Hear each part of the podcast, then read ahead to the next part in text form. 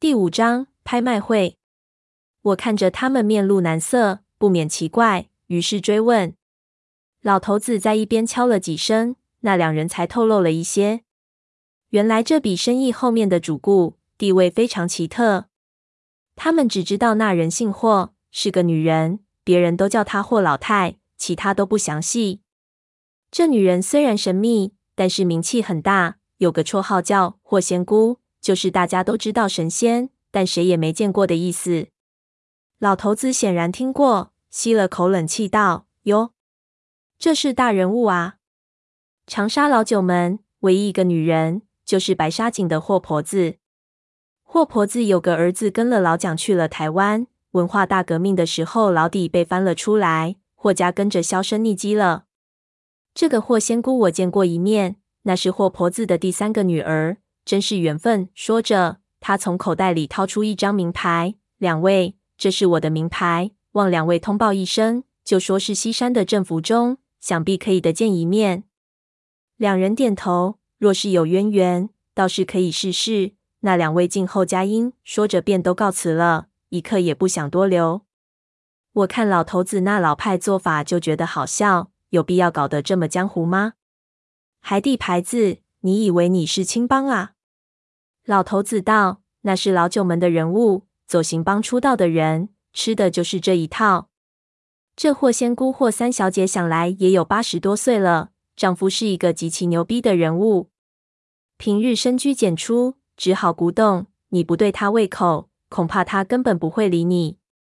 而且还得提醒你一句，你家爷爷吴老狗，据说和霍三小姐很有渊源，是好是坏我不得知。不过保险起见，你还是不要多话的好。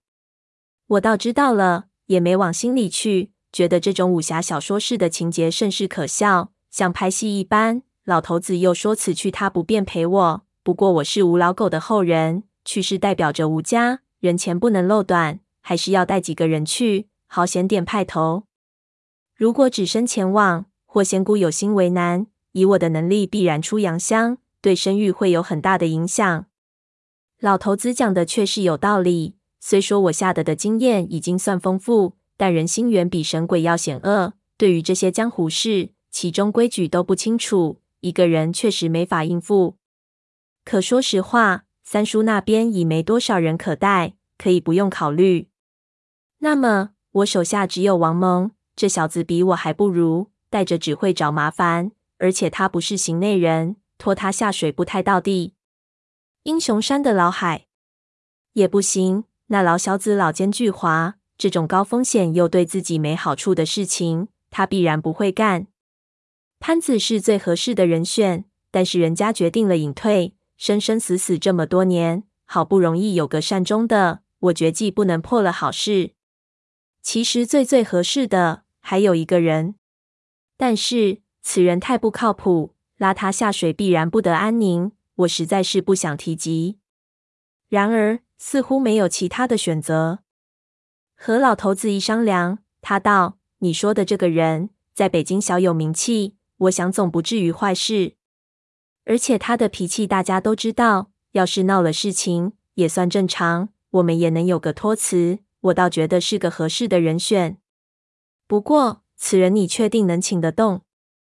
我心说：“不就是胖子吗？有什么请得动、请不动的？”立即给他打了个电话求助，他正闲得慌，一口答应。到谈判他内行，全交他身上，包我到时候有头有脸。又问我什么时候来，要先请我去喝酒。听他说完这些，我就后悔了。这家伙的话只能信一半。又想起他以往的行为，忽然就觉得这事情肯定要糟糕。可电话已经打了，也没法反悔，而且没有其他办法，只能听天由命。长话短说，霍仙姑呢便约定妥当，三天时间很快就过去了。三天后，我和胖子在北京王府井碰头，意外的看到闷油瓶也跟来了。两个人都穿着西装，一胖一瘦，一高一矮，相当惹眼，简直是胖瘦头陀。看惯了两人的便装打扮，我猛地感觉很不适应。闷油瓶身材匀称，面无表情。穿着西装倒是非常潇洒，惹眼的要命。可胖子的西装相当不合身，领带打成油条似的，尺寸明显小一号，看着别提多寒碜了。你这就叫给我长脸？我无奈的说道。这西装哪家店给你做的？我去把那个店烧了。不关我的事。你胖爷我最近有点滋润，这西装一年前还正好。胖子被裹着也不舒服。咱穿多大的西装是咱的自由。我要愿意穿童装，那老太婆也得让我进去的。你有理，那你走前头。我没心思和他废话，心中越来越感觉吴家的名声今天可能就要毁在我手里了。和霍仙姑约定的地方叫新月饭店，这地方是老北京遗存下来的老饭店。我原本以为就是个普通地方，可胖子告诉我。在北京玩古董的人都知道，新月饭店才是真正行家带的地方，玩的都是大件。和这里比起来，琉璃厂、潘家园都是地摊了。多有大家买卖，全部都在这个饭店的三层戏院进行。以前这里是太监和老外交易的地方，进出都是正装，所以才有着正装的传统。无论你多有钱，穿个裤衩是绝对进不来的。我没来过这里。这是第一次，不免有点忐忑。进大堂，上了电梯，到了三楼，入目都是重视的内设，雕花的窗门屏风。胖子来过，熟门熟路，招呼来一个伙计，就对他介绍我：长沙吴家的小太爷。那伙计戴着眼镜，年纪有六十多了，打量了我一下，也没什么表情。您往里请，是雅座还是大堂？胖子问我约的是几点？我看了看表，还有半个小时。刚想说话，那伙计却见到我身后的闷油瓶，一瞬间脸色就变了。我以为他认识闷油瓶，刚想问话，却见从闷油瓶身后绕出来一个人，是尾随着我们进来的。这人一身黑色的西装，里面是粉色的衬衫，没有打领带，非常的休闲。那伙计立即上去问道：“小爷，老位置？”那人没说话。只是看了看我，停了下来。我忽然觉得他有点眼熟。